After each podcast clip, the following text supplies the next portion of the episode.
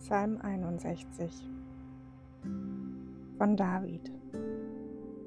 Höre, o oh Gott, mein lautes Flehen, achte auf mein Gebet. Aus weiter Ferne, wie vom Ende der Erde, rufe ich zu dir, denn mein Herz ist mutlos geworden. Ach, führe mich doch auf jenen Felsen, der für mich zu hoch ist denn du bist für mich zu einer Zuflucht geworden, zum starken Turm, der mich schützt vor dem Feind.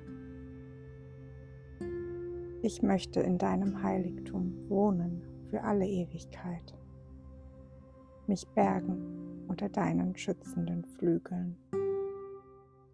Denn du, o oh Gott, hast auf meine Gelübde gehört. Du hast mir das Erbe gegeben, das denen zusteht, die Ehrfurcht vor deinem großen Namen haben. So füge den Lebenstagen des Königs weitere hinzu. Seine Jahre sollen einander folgen, wie eine Generation der anderen. Möge er für immer seine Herrschaft vor Gottes Angesicht ausüben. O Gott, sende deine Gnade und deine Treue, damit sie sein Schutz sind.